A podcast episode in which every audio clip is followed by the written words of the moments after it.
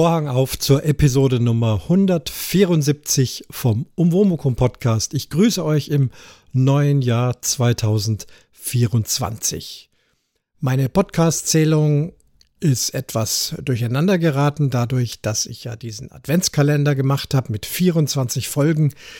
Die habe ich aber jetzt nicht alle als einzelne Umwomukum-Folgen gezählt, sondern einfach insgesamt ist dann dieser Adventskalender die 173 von seiner Länge in der Gesamtlänge dürfte das passen und jetzt ist es die 174.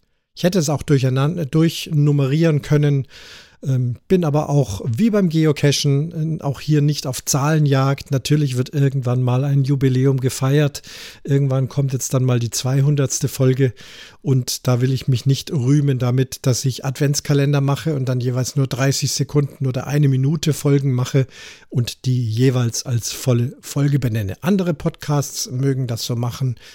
Ich habe mir gedacht, Adventskalender ist eins und jetzt sind wir bei der 174. Ich bin aktuell in Berlin, ausnahmsweise übers Wochenende in Berlin geblieben, dank Bahnstreik. Und das gibt mir auch ein bisschen Zeit, heute mal wieder eine hoffentlich vernünftige Podcast-Folge in vernünftiger Technik einzusprechen. Es geht um die Berliner Philharmonie. Aus gegebenem Anlass, wieso und warum, komme ich natürlich dazu. Ich habe mal nachgerechnet und überlegt und ich hatte also fünf Begegnungen mit, an und in der Berliner Philharmonie und die gehe ich jetzt heute mal durch. So ein bisschen in Erinnerung schwenken. Äh, schwenken. Und ja, das ist doch äh, auch eine ganz äh, persönliche, tolle Begegnung mit diesem großartigen Konzertraum, Konzerthaus. Gebaut 1960 bis 1963 am 15. Oktober 1963 eröffnet mit den Berliner Philharmonikern Chefdirigent damals Herbert von Karajan, 15. Oktober. Das heißt, die Philharmonie ist ein wenige Monate jünger als ich selbst. Das heißt, ich kam auf die Welt und die Welt sagte, da kommt einer, da müssen wir eine Philharmonie bauen. Okay, Größenwahnende. Meine erste Begegnung, ah ja, kommen wir erstmal zu dem, zu dem Spitznamen. In Berlin gibt es ja viele Gebäude. Ich glaube, die Liste ist unendlich. Da können mich die echten Berliner bestimmt noch belehren. Vielleicht habt ihr was auf Lager. Ich kenne so die althergebrachten Spitznamenbezeichnungen, zum Beispiel für diesen Kongresssaal. Das ist die Schwangere Auster. Das ist ja so ein geschwungenes, modernes Gebäude, die Schwangere Auster. Der Funkturm ist der lange Lulatsch. Die Kaiser Wilhelms Gedächtniskirche, also der moderne sechseckige Bau mit diesem blauen Fenster, das ist der Halleluja-Gasometer, weil es so aussieht wie so ein Gasspeicher. Äh, es gibt bestimmt noch viel mehr, mir fällt jetzt nichts ein, aber eben die Philharmonie, das hatte ich mir damals schon gemerkt, das ist der Zirkus Karajani. Warum Zirkus? Weil die Philharmonie wie ein Zirkus gebaut ist. Das heißt, das Orchester sitzt nicht ganz in der Mitte, aber doch unten und mitten im Publikum. Das heißt, Publikum ist rundherum. Es ist ein bisschen asymmetrisch gebaut. Der Großteil des Publikums sitzt schon vor dem Orchester, wie in anderen Konzertsälen auch. Meine Stimme ist ganz schön belegt heute. Kleinen Moment, Schluck Wasser.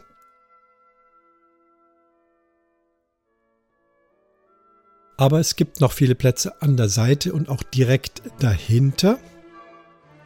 Wenn kein Chor beschäftigt ist, da gibt es auch so Sitzbänke. Das sind also einfach nur polsterbezogene Bänke, keine Einzelsitze, wo oft mal ein Chor sitzt, wenn er im Konzert eingesetzt ist. Und äh, wenn der Chor lange nichts zu tun hat, darf er da sitzen. Ansonsten stehen sie dort.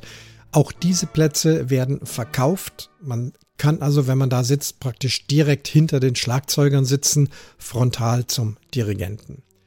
Also das Besondere ist eben, es ist wie ein Zirkusbau, auch da die ganze Architektur ist sehr geschwungen, zeltähnlich, also Zirkus Karajani. Karajani ähm, erklärt sich, glaube ich, von selbst.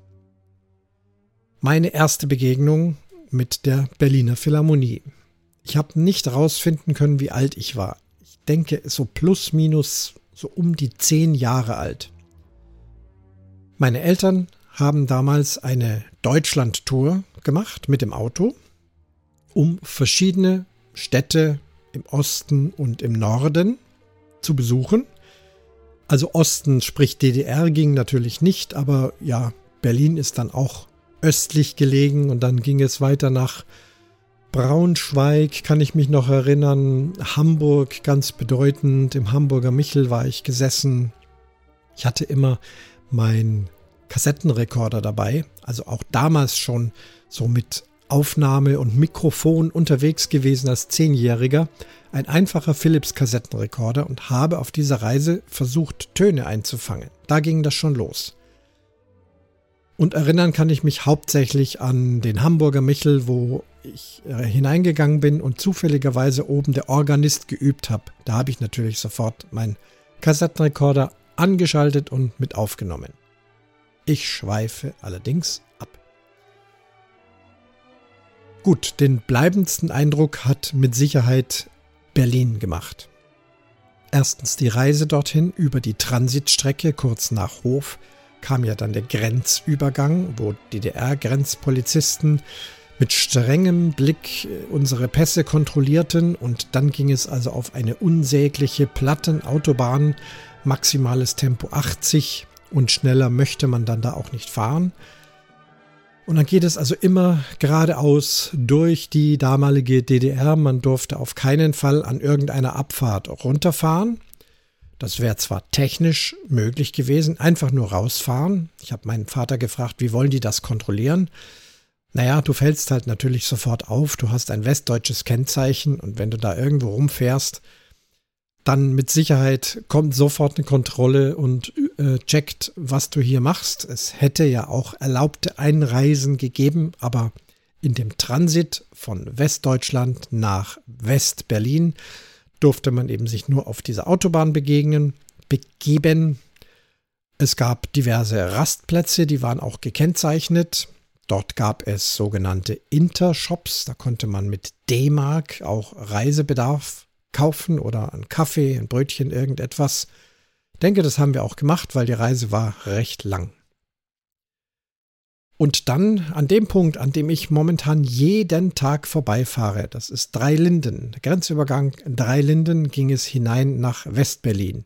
Ich sehe das heute noch, es ist so ein rundes, rötlich-oranges Gebäude und erinnere mich, wie wir da damals rübergefahren sind. Und ich bin ja selbst später auch noch einige Male mit meinem VW Golf über diese Transitstrecke nach Westberlin gefahren und dann auch wieder wenn es dann nach Dreilinden ging, dann war man also endlich da. Wannsee ist da in der Nähe, Zehlendorf und dann geht es also weiter geradeaus über die Avus, die Autobahn 100, eine ehemalige Formel 1 Rennstrecke.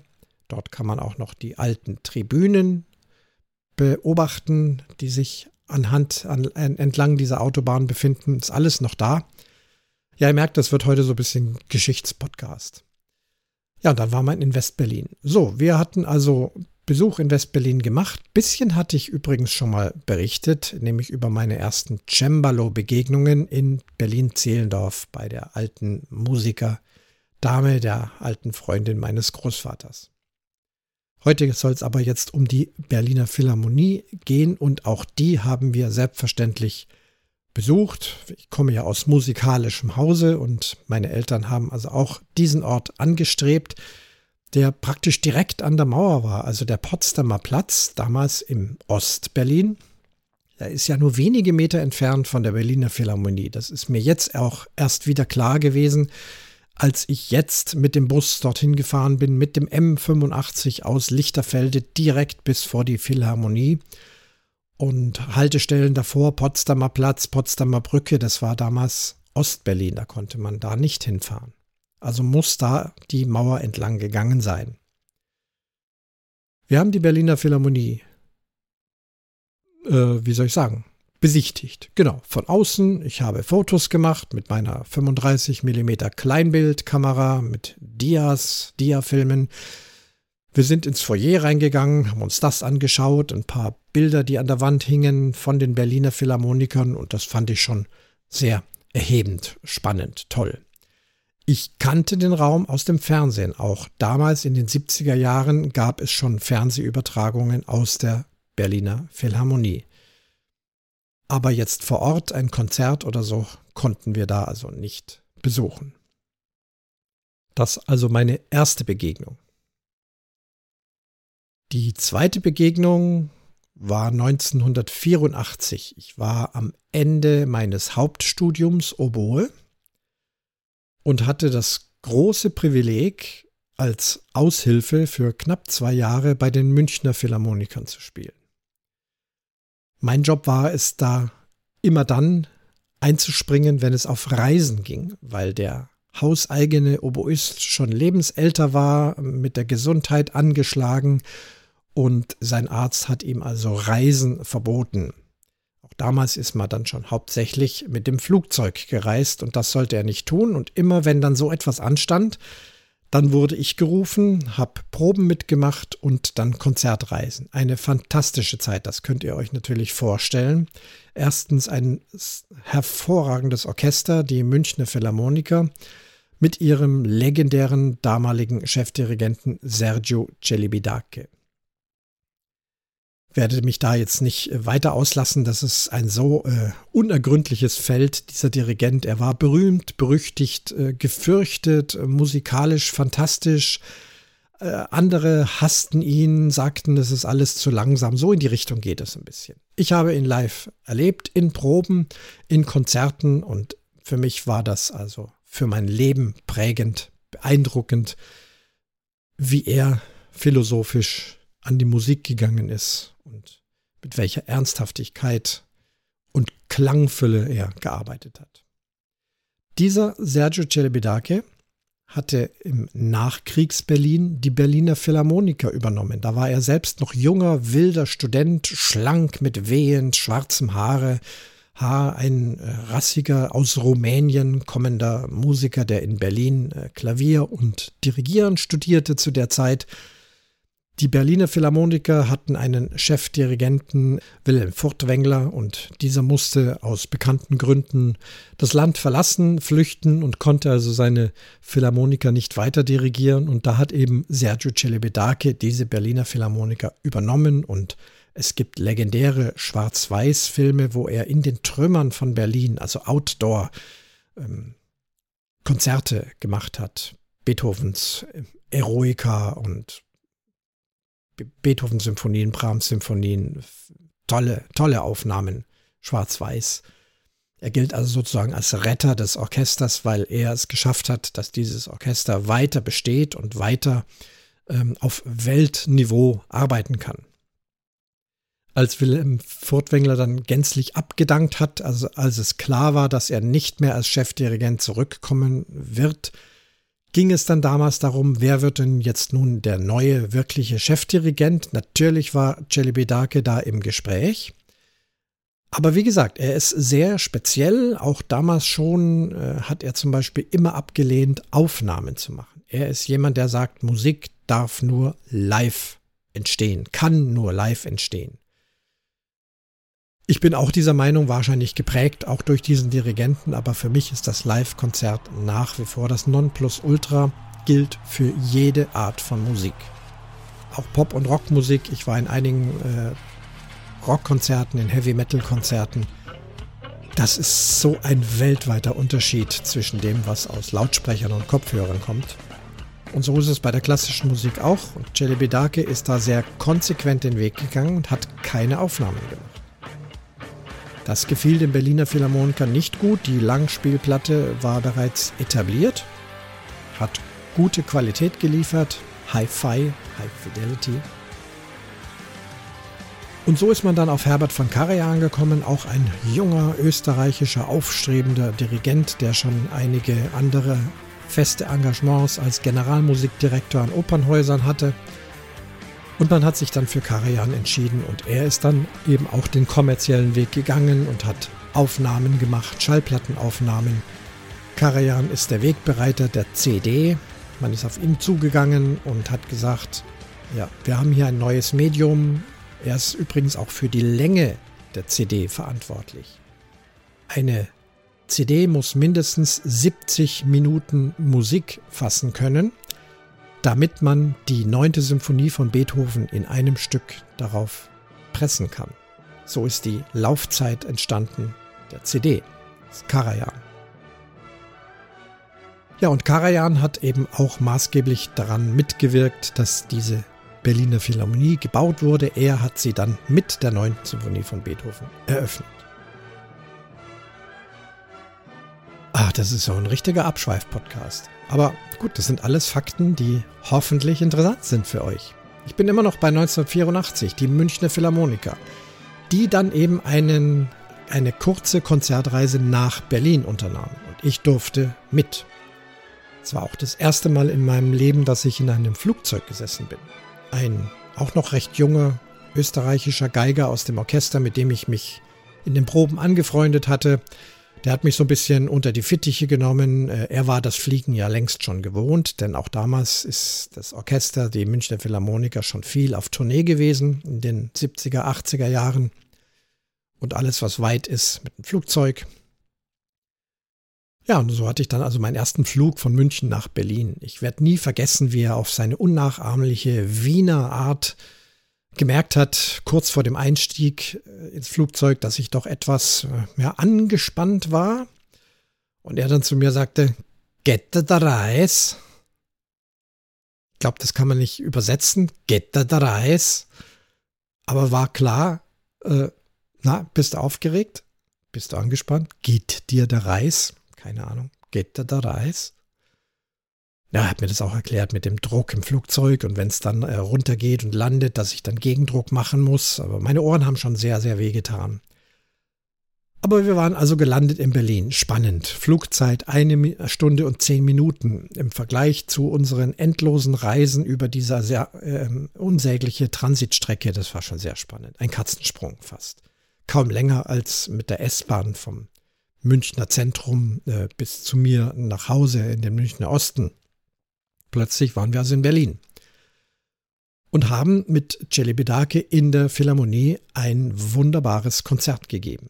Es war ein besonderes Konzert, denn es war Celibidaches erste Rückkehr in die Philharmonie. Über Jahre hinweg hatten die Berliner Philharmoniker immer wieder schon versucht, ihn als Gastdirigent einzuladen. Das hat er immer abgelehnt, wollte das nicht. Aber mit seinen Münchnern hat er dann eben doch dieses Berlin-Konzert zugesagt. Und es war unfassbar, als wir da im Orchester saßen und der Dirigent auftrat. Standing Ovations, Berlin tobte, man hatte ihm immer noch, war ihm immer noch dankbar für die Zeit im Krieg.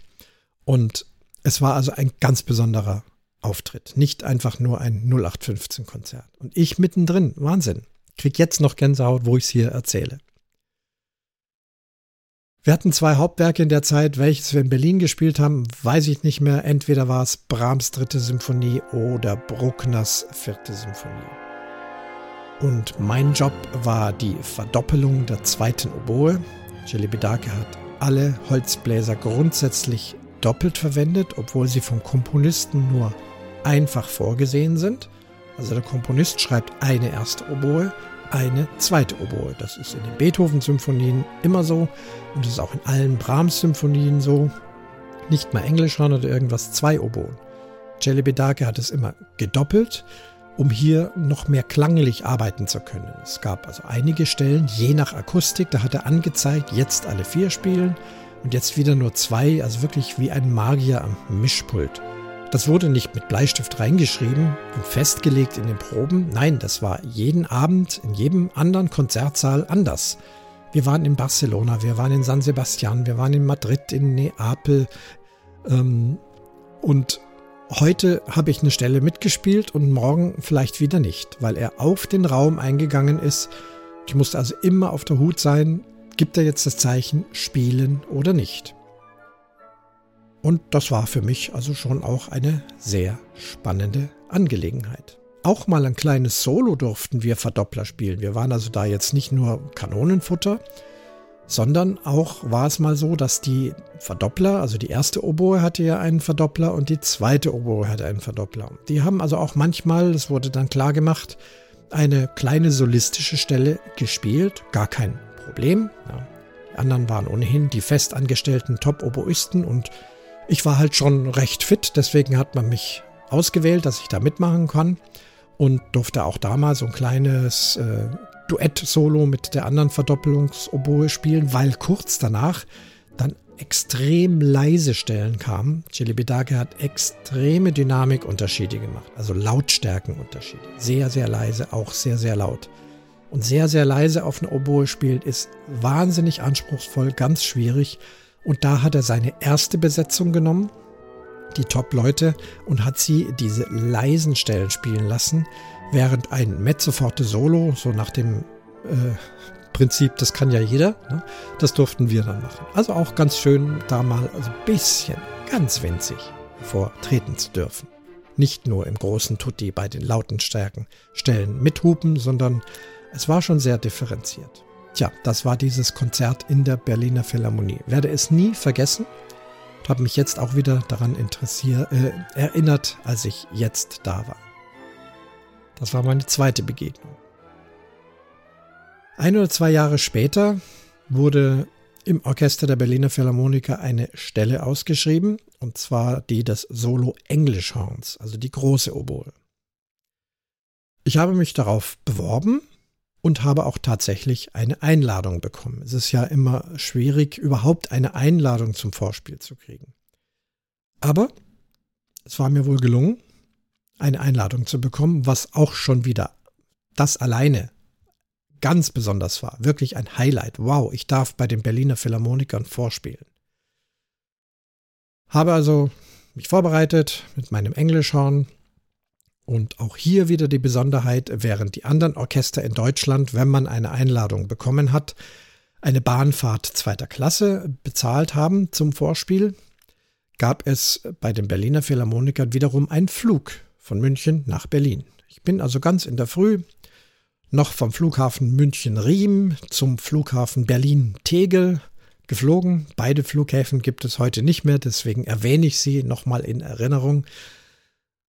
Dann zur Berliner Philharmonie, mich vorbereitet. Äh, das Vorspiel selbst war dann nicht in der großen Philharmonie, sondern in dem sogenannten Kammermusiksaal. Es wurde circa zehn Jahre später neben die Philharmonie noch ein kleiner Konzertsaal gebaut, im ähnlichen Stil, auch die ähnliche Optik, auch außen herum ist es wieder diese ockergelbe Farbe, diese Zeltkonstruktion, diese Zeltoptik und dieses Vorspiel, wo man ja ganz alleine spielt. Da gab es auch nicht mal eine Klavierbegleitung, wirklich ganz alleine. Da wäre dann die große Philharmonie zu groß gewesen. Und deswegen sind wir da also im Kammermusiksaal gewesen. Ich habe dort auch mein absolutes Oboen-Idol getroffen. Das ist der Oboist Lothar Koch, der damals Solo-Oboist bei den Berliner Philharmonikern war und dessen Klangideal mich damals geleitet hat und ich es auch heute noch im Kopf habe. Das ist für mich einfach der schönste Oboenklang bis heute. Ich habe gestern, ich habe mir neue Boxen gekauft von Teufel und habe es begonnen mit Beethoven 5. Karajan Berliner Philharmoniker, eine alte Aufnahme, aber mit neu abgemischt, Top-Technik. Und da habe ich wieder Lothar Koch gehört und es hat mich wieder bestätigt, das ist das, womit ich aufgewachsen bin und das ist das, was mir am liebsten gefällt und wo ich irgendwie versuche, in die Nähe zu kommen. Ja, und diesen Lothar Koch habe ich dann kurz die Hand geschüttelt, hat mich begrüßt, beziehungsweise ähm, es hat nicht lang gedauert. Äh, ich weiß nicht, wie lange ich gespielt habe, fünf Minuten vielleicht. Und dann war es auch schon zu Ende. Ähm, die erste Runde nicht überstanden. Kurze Ansprache von ihm, dass es eben nicht der Klang, den er sich vorstellt, auf dem Englischhorn äh, sich bedankt und dann bin ich eben wieder heimgeflogen.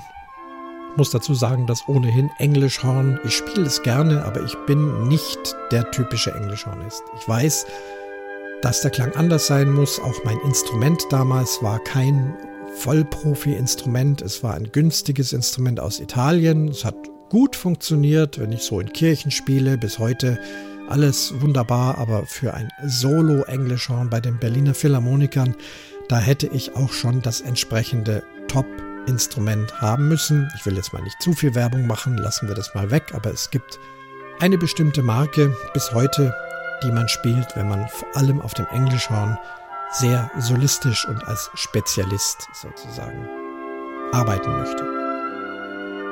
Die Stelle bekommen hat damals ein junger Student, den ich vom Studium kannte aus München und mit dem ich auch schon zusammen am Tisch gesessen bin. Denn sein Oboenlehrer hatte ihn mal zu mir geschickt, damit wir zusammen Rohre bauen, denn dieser Oboenlehrer stammte aus Amerika und in Amerika werden die Oboenrohre völlig anders gebaut, ganz andere Bauweise. Und da rief er mich an, er kannte mich, weil ich am Nationaltheater in München auch äh, oft gespielt habe und diesen Oboisten kennengelernt habe. Ähm, sagte, Mensch, du baust doch gute Rohre, ich schicke dir mal meinen Studenten, mach dir mal zusammen, zeige ihm mal ein bisschen, wie die deutsche Rohrbauweise ähm, funktioniert. Ja, und dieser junge Mann, der sitzt heute noch da und spielt Solo-Englischhorn.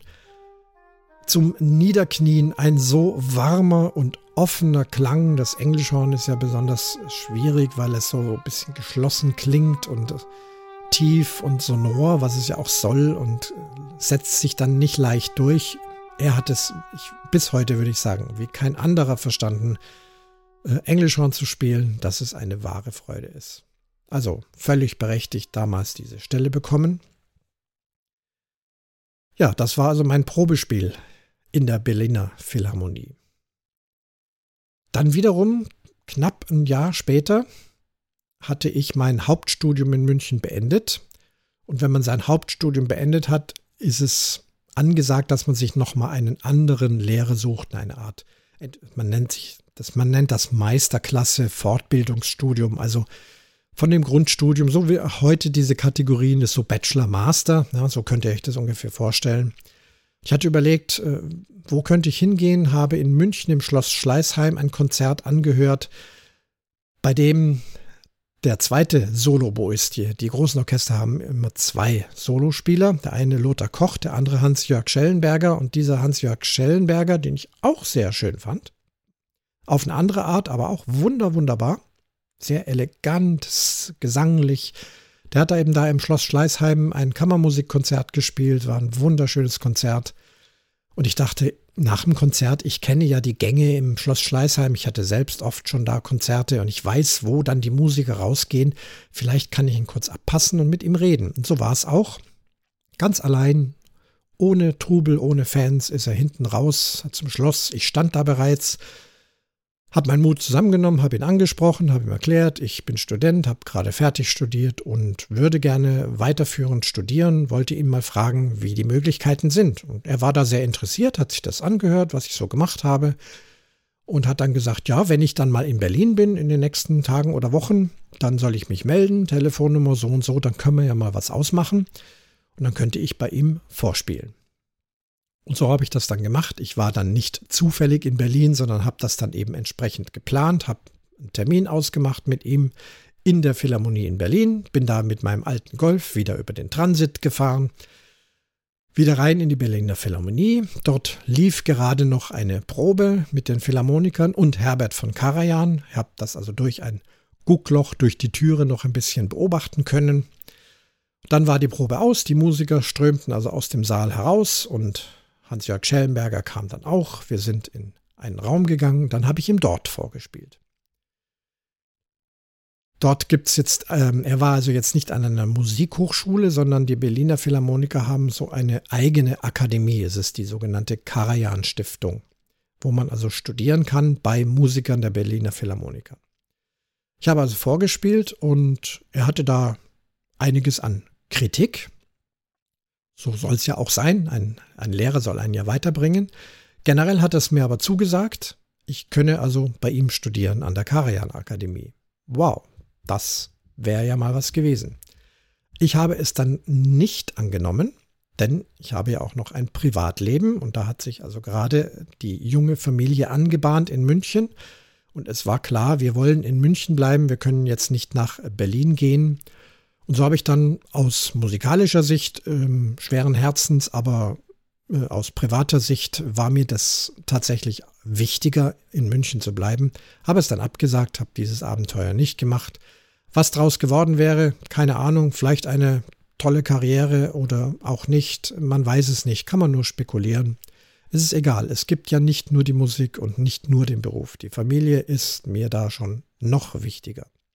So bin ich also in München geblieben und habe dann ein weiterführendes Studium beim Soloboisten des Münchner Nationaltheaters gemacht, was auch prima war und ich bin sehr, sehr dankbar dafür und auch meine Liebe zu Opernmusik hat sich da vergrößert und er hat mir also auch vor allem beigebracht, wie das spezielle Opernspielen ist.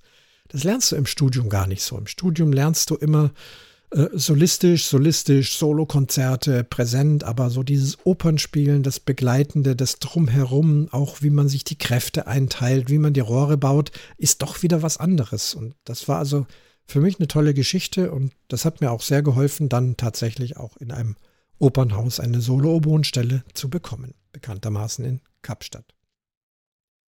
Ja, also mein Vorspiel in der Berliner Philharmonie. Fünfte und letzte Begegnung, habe ich jetzt eine vergessen? Ich weiß, es waren fünf. Also erstens Besichtigung als Kind, zweitens Konzert mit den Münchner Philharmonikern, drittens äh, Probespiel, viertens Vorspiel beim Obersten und genau, fünftens und jetzt sind wir Ende des Jahres 2023, also vor wenigen Tagen. Wir waren hier in Berlin geblieben. Ich glaube, im Adventskalender habe ich darüber berichtet. Meine Frau war mit hier und wir haben also jeden Tag etwas unternommen. Haben uns Berlin angeschaut, sind viel mit Bus und U-Bahn gefahren, viel spaziert, Weihnachtsmärkte und so weiter und so fort. Und es gab die Überlegung, was machen wir denn nun an Silvester? Jetzt auf eine große Party gehen ist uns generell nicht danach, machen wir sonst auch nicht. Die einschlägigen Gaststätten bieten natürlich genug an, aber da die ganze Nacht in dieser Gaststätte mit lauter Musik und viel Trinken und viel Essen äh, wäre möglich gewesen, wollten wir aber nicht. Einfach nur so versauern wollten wir aber auch nicht. Wir haben schon das ein oder andere Silvester tatsächlich verschlafen. Wir sind ohnehin nicht die großen Silvesterfeierer, aber jetzt in Berlin dachten wir schon, naja, komm, ist schon was Besonderes. Zum Brandenburger Tor gehen? Nein.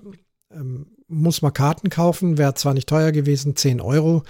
Ähm, riesige Menschenmassen und eben ja Hinweise auf Sicherheitsprobleme, ein größt Aufgebot von Polizei und Sicherheitskräften. Da haben wir uns gesagt, das müssen, da müssen wir doch nicht jetzt freiwillig hingehen.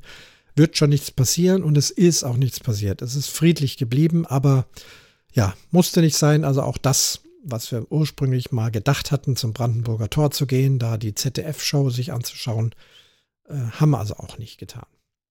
Und dann sagt meine Frau, können wir nicht ins Silvesterkonzert der Berliner Philharmoniker gehen?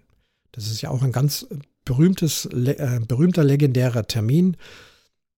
Gibt ja immer das Neujahrskonzert der Wiener Philharmoniker. Ich würde mal sagen, das steht weltweit ganz oben an. Das ist wirklich weltweit ein gesellschaftliches Ereignis, obwohl musikalisch gar nicht so besonders. Na, da werden eben lauter Straußwalzer, Polka und Märsche und solche Sachen gespielt, aber es hat halt einfach diesen Flair der Wiener Philharmoniker und die machen auch immer was Besonderes. Die Berliner Philharmoniker spielen immer das Silvesterkonzert. Dort ist das Programm doch immer eher anspruchsvoll und wurde in den letzten Jahren auch immer im Fernsehen übertragen. Ich habe mir das immer angeguckt. Das ist für mich ein fester Termin. Silvesterkonzert Berliner Philharmoniker. Aber natürlich kriegen wir da keine Karten, sage ich, was, wo denkst du hin? Es ist nur noch drei Tage und äh, kannst du vergessen. Ne? Ja, guck doch mal. Na, also gut, dann gucke ich halt mal. Okay, siehe da, ist dieses Silvesterkonzert wird dreimal gespielt. Am 29. Dezember ausverkauft. Am 30. Dezember ausverkauft. An Silvester am 31. Dezember 67 Karten verfügbar. Nanu? Das gibt's doch nicht. Also draufgeklickt, Saalplan. Okay, da gibt es also ganz, ganz hinten oben noch Karten, aber auch rechts vorne, so seitlich quasi neben oder fast hinter dem Orchester mit Blick auf den Dirigenten, hat es zwei Karten gegeben. Sündhaft teuer, würde normal nie so viel Geld für solche Karten bezahlen. Ähm, ich würde mal sagen, sie haben zweieinhalb Mal so viel gekostet wie sonst. Und auch sonst muss man so mindestens 100 Euro bezahlen. Aber wir haben gesagt, diese Chance kriegen wir so schnell nicht wieder. Wir sind in Berlin, es gibt Karten, das Programm ist toll, ein reines Wagner-Programm, konzertant, Also das heißt, die Sänger haben keine Kostüme an, sondern singen vorne an der Bühne. Es dirigiert der Chefdirigent Kirill Petrenko, den ich immer schon mal sehen wollte. Er war viele Jahre jetzt Generalmusikdirektor in München an der Staatsoper. Alle haben geschwärmt. Ich habe es nie geschafft, da mal in eine Vorstellung zu gehen. Und jetzt bin ich hier in Berlin. Er dirigiert das Silvesterkonzert, Berliner Philharmoniker und wir können Karten kriegen. Draufgeklickt, besorgt, bezahlt. Karten in der Tasche. Das waren halt irgendwelche Rückläufer. Ich habe es dann beobachtet in den nächsten Tagen noch, auch für die anderen Konzerte. Dann plötzlich hieß es wieder zehn Karten verfügbar. Also das ist eben, eben so eine Resterampe, Ramsting. Und wie gesagt, sehr, sehr teuer. Nicht das, was man sich üblicherweise leistet. Aber ich bin Musiker und meine Frau fand es auch sehr interessant. Das Programm toll. Tannhäuser-Ouvertüre im ersten Teil. Bekannte Melodien, fantastischer Klang. Und im zweiten Teil der komplette erste Akt aus der Walküre. Ein suffisantes, fast silvestereskes äh, Programm. Es geht um zwei Menschen, natürlich wie immer in der Oper, die sich lieben. Und bei der Walküre geht es auch noch weiter, dass da also auch sexuelle Begehrlichkeiten sind. Nein, das wird in der Oper, naja gut, in einer Operninszenierung wird es da schon auch heutzutage recht frivol Jetzt im Konzertsaal natürlich nicht. Da sind die also in Frack und Abendkleid. Sie mimen, sie umarmen sich und sie singen eben das, was zu singen ist. Und äh, Walküre ist also ja eine spannende Sache. Das Problem der beiden ist, sie sind Zwillinge und äh, wissen es aber nicht. Sie wussten, sie haben einen Zwilling, aber sie wussten nicht, dass die Person, die da vor ihnen steht, ihr Zwillingsgeschwister ist. Ähm, das ist die Problematik in der Walküre. Also dieser ganze erste Akt komplett eine Stunde Dauer, also auch wirklich moderat. Das ganze Konzert war jetzt nicht ausufernd lang, begann um halb sechs und war dann um kurz nach acht Uhr aus, sodass man danach noch jeweils in seine eigene Silvesterplanung gehen konnte. Gesungen hat Jonas Kaufmann, ein Welster Tenor. Auch das ist ein Sänger, den ich nicht jeden Tag in einem Konzert vorgesetzt bekomme. Es war also alles absolut vom Feinsten. Diese Atmosphäre in der Berliner, Berliner Philharmonie, Manche fragen wieder, ich habe übrigens darüber eine Folge gemacht, Kleidung in, äh, als Konzertgänger. Auch hier war es, und so steht es auch im Programmheft beschrieben, zieht an, was ihr möchtet. Natürlich, wenn jemand gerne feine Abendgarderobe haben möchte, kann er das tun. Aber auch eine anständige Jeans mit einem T-Shirt, einem Pullover ist genauso gern gesehen. Und genauso ist es dort. Das Publikum war sehr gemischt. Es sind einige junge Menschen auch dabei gewesen. Also es ist nicht eine reine alten Veranstaltung. Gemischtes Programm, internationale Menschen, Kleidung aller Art, spannend, faszinierend. Wir haben dann doch von der ganz teuren Abendgarderobe abgesehen. Wir besitzen die, aber wir haben es dann jetzt doch nicht nach Berlin mitgenommen, haben uns aber auch anderweitig mit ja, sehr schicken Sachen ausgestattet. Und es war wirklich ein sehr, sehr schöner Abend. Musikalisch spannend, und meine Frau hat auch das erlebt, was ich immer sage, sie hat noch nie Wagner gehört. Sie würde im Radio oder im Fernsehen sich niemals Wagner anhören. Viele haben Angst davor, Vorbehalte, da wird ja nur rumgeschrien. Das ist alles auch immer nur laut. Schon das stimmt nicht. Ich war völlig äh, geflasht, wie diese Tannhäuser-Ouvertüre beginnt. Mit zwei Klarinetten, zwei Fagotten, ganz ruhig, ganz leise. Ein sakraler Gesang, ein Choral mit weicher Hand dirigiert von Petrenko. Sie sagt, so einen Klarinettenklang hat sie überhaupt noch nie gehört. Dass das überhaupt eine Klarinette ist, konnte sie gar nicht glauben. So weich und schön, wie die dort spielen. Und natürlich später kommt auch der kräftige Klang, der aber nie wehtut, weil so ein Orchester ja, wenn es kräftig spielt, einfach mit Qualität spielen kann. In der Walküre kam etwas vor. Die Walküre ist sehr, sehr groß besetzt. Wagner wollte dickes, fettes Orchester haben, so viel wie nur möglich. Äh, zum Beispiel sechs Harfen. Hier hat Petrenko äh, Abstriche gemacht und hat nur zwei Harfen genommen. Das Orchester besitzt zwei Harfenistinnen, die fest angestellt sind. Und da hat man also jetzt nicht noch vier äh, zusätzliche Harfen eingekauft. Ähm, was zu viel ist, ist zu viel. Wir waren übrigens in einer ähm, Einführungsveranstaltung. Das war mir wichtig, auch mir selber. Denn ich spiele Wagner, ich habe zwar Walküre noch nicht gespielt, Tannhäuser habe ich in München im Nationaltheater gespielt, aber Walküre noch gar nicht. noch nicht mal gehört irgendwo. Also es ist mir ehrlich gesagt gänzlich unbekannt, bis auf den vielleicht berühmten Walküren-Ritt, der ständig im Radio kommt. Und so tat es mir auch gut, da einfach den Hintergrund zu wissen. Und da gibt es Einführungsveranstaltungen, hatte ich ja hier an der Staatsoper und den Linden auch schon gemacht. Und da wird eben wirklich schön und interessant erklärt, wie so die Musik entstanden ist, worum es geht, worauf man achten kann. Es werden Klangbeispiele eingeblendet. Hier wurde sogar auch Loriot immer wieder eingeblendet, der ja auf sehr suffisante Weise ähm, Wagner erklären kann, wie es kein anderer machen kann. Und auch dieser Vortragende, ein Musikwissenschaftler, ein junger Musikwissenschaftler, hat sich da nicht die Blöße gegeben und hat gesagt, das kann keiner besser wie äh, Loriot. Ich spiele hier mal kurz äh, eine kleine Erklärung ein. Und es hat also einfach sehr viel geholfen zu verstehen, was passiert denn da unten. Der Text wurde übrigens auch eingeblendet.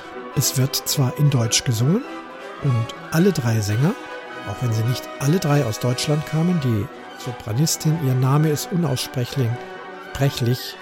Äh, ich weiß, dass sie aus Litauen kam, eine sehr junge Sopranistin, fantastische Sängerin, ähm, hat völlig akzentfrei gesungen, hat es gut verstanden, aber trotzdem, wenn der Text eingeblendet wird, was da gerade gesungen wird, dann ist es nochmal leichter zu verstehen. Erstens, was passiert gerade in der Geschichte? Wovon singen sie gerade?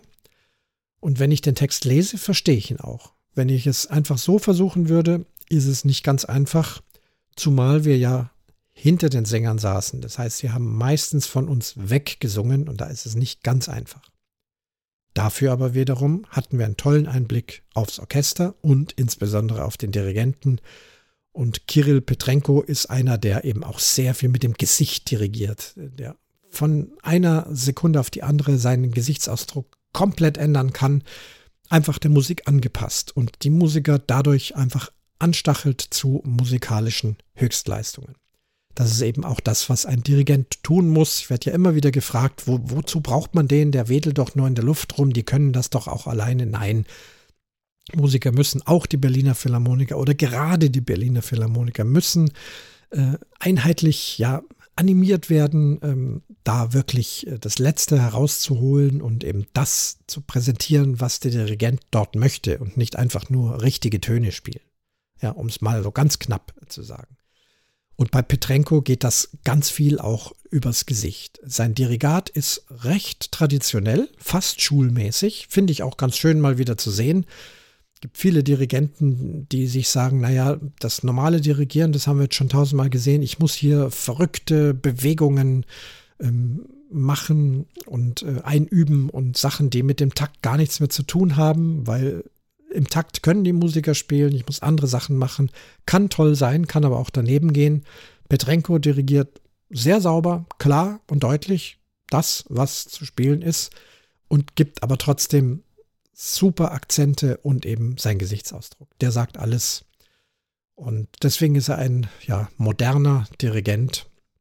Er bevormundet die Orchester nicht. Er lässt sie auch spielen. Da, wo sie keine Hilfe brauchen, lässt er sie einfach spielen und dann sticht er wieder mit seinem Taktstock in die Luft, um da einen Spitzenton rauszuholen. Es gibt ja eine Stelle, da wird also das Schwert aus der Eibe herausgezogen, so ja, Helden sagen, der Ring der, der Nibelungen. Die Walküre ist aus Der Ring der Nibelungen. Es sind vier Opern. Die Walküre ist die zweite Oper aus dieser Sage. Und da wird dann eben von Siegmund auch das Schwert aus dem Baum gezogen, was sonst keiner geschafft hat.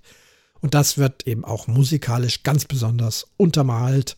Und da hat also, ja, Petrenko seinen Taktstock zum Schwert gemacht. War spannend, spannend, spannend zu sehen.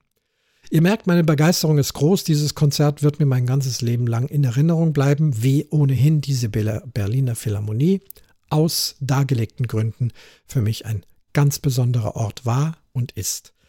Und meine nächste Begegnung wird in den nächsten Tagen sein. Es kommt darauf an, wie das Wetter ist. Denn direkt vor der Philharmonie liegt natürlich auch ein Geocache. Und abends nach dem Konzert, es war leicht regnerisch, es war kalt, wir waren müde, äh, konnte ich also nicht äh, überreden, auch mich, mich selbst dazu überreden, da jetzt noch irgendwo hinter einer Plakatwand im Busch äh, rumzukrauchen, um dort einen Geocache zu heben. Das hebe ich mir jetzt auf für tagsüber. Vielleicht mache ich es heute noch, vielleicht mache ich es morgen. Äh, also den Cache, der direkt an der Philharmonie liegt, mit dem Namen Philharmonie. Äh, den werde ich mir natürlich nicht entgehen lassen. Die Dose wird nicht besonders sein, aber der Ort ist ein besonderer. Also ich fahre da wieder hin. Ja, so viel zu diesem Zirkus Kareani. Ich schließe den Vorgang zur Episode Nummer 174 vom Umwomukum Podcast. Thank you.